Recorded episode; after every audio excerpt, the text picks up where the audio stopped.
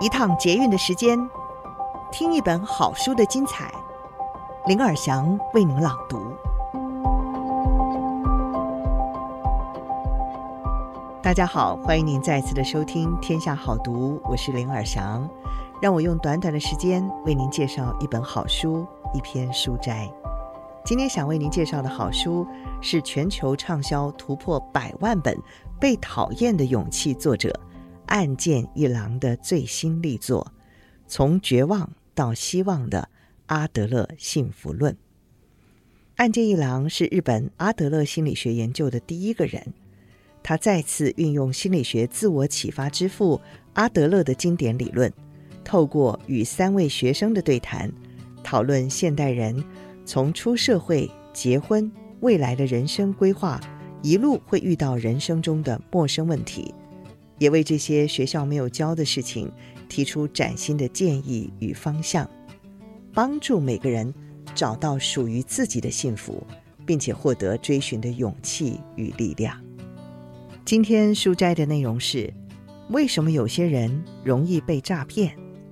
钓鱼简讯、网络诈骗无处不在，多数人以为长辈最容易上当。没想到受骗上当的更多是年轻人，为什么呢？岸见一郎认为，对未来的恐慌是多数人掉入诈骗陷阱的主要原因。因此，能够拥有独立的思辨能力，才是乱世生存的最佳武器。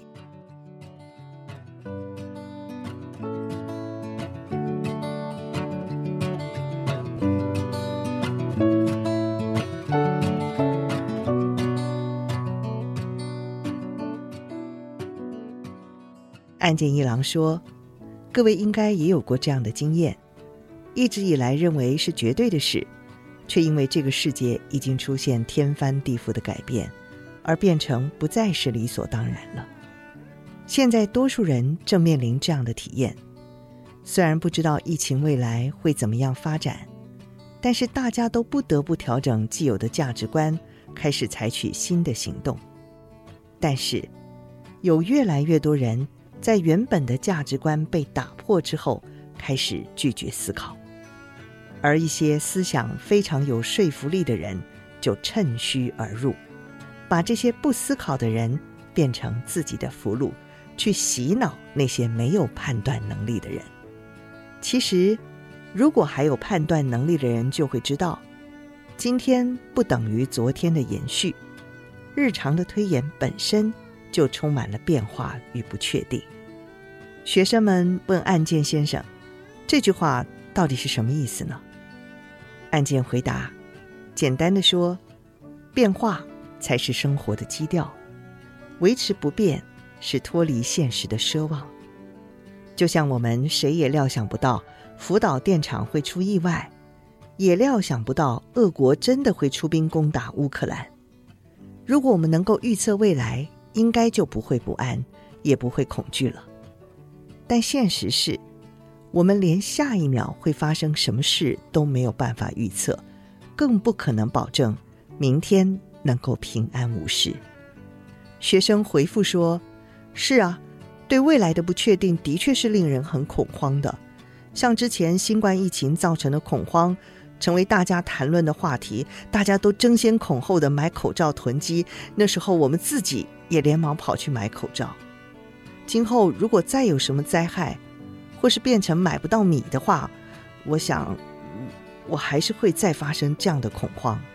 那么，请问案件先生，这也是一种害怕吗？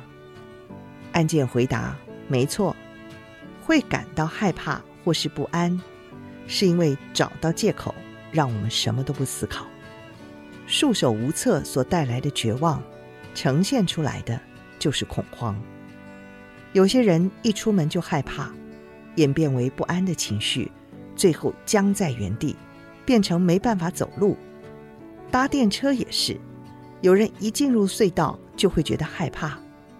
像这样的症状，也都是有他的目的在。这些症状。可以让他们找到下台阶，找到借口，可以说，嗯，这也是没办法的。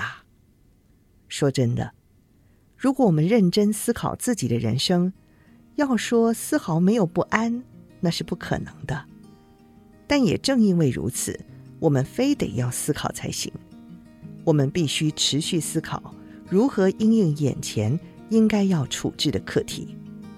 很久以前，曾经发生过石油危机，当时石油的价格高涨，全球经济因而陷于混乱，连卫生纸都买不到。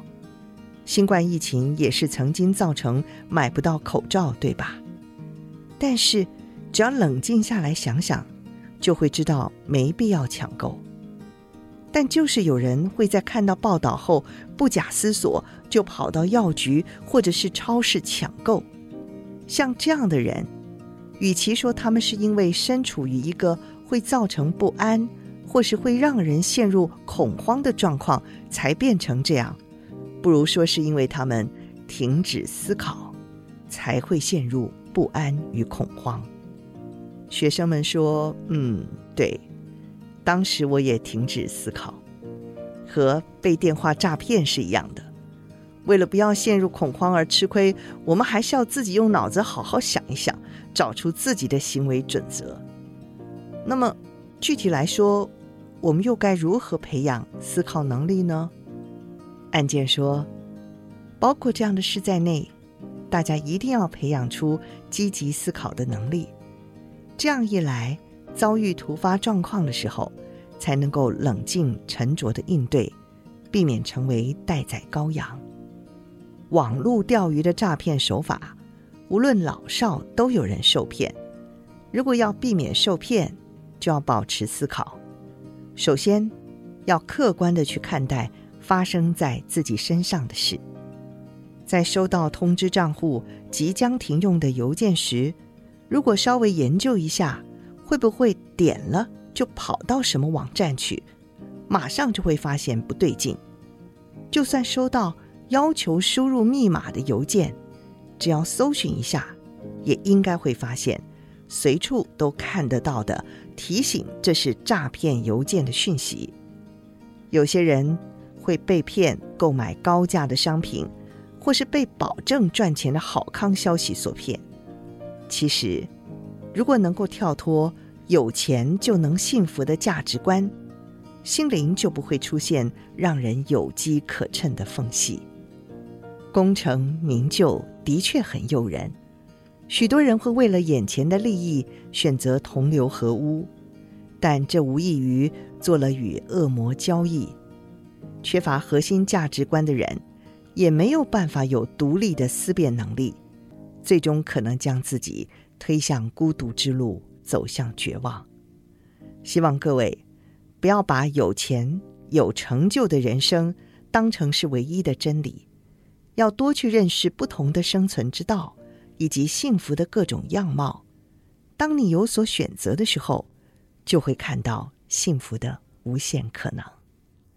以上书摘：从绝望到希望的阿德勒幸福论，社会、家庭与课堂丢给你的难题，日本阿德勒心理学之父陪你找到自己的最佳解答。由天下杂志出版。另外，不知道听众朋友有没有用过天下杂志的 App？里面的文章有语音朗读的服务，以前是机器朗读的。最近升级喽，变成 AI 模拟真人的声音。这个 AI 机器人叫做 Sky，它已经学习了很长的一段时间，当然也还有要继续努力的地方。我们想邀请听众朋友们听听 Sky 的朗读，你可以选择听更多的书摘、产业趋势，或者是生活风格等不同种类的文章。欢迎现在就点击资讯栏连结，免费体验。也可以给我们更多的意见和回馈哦。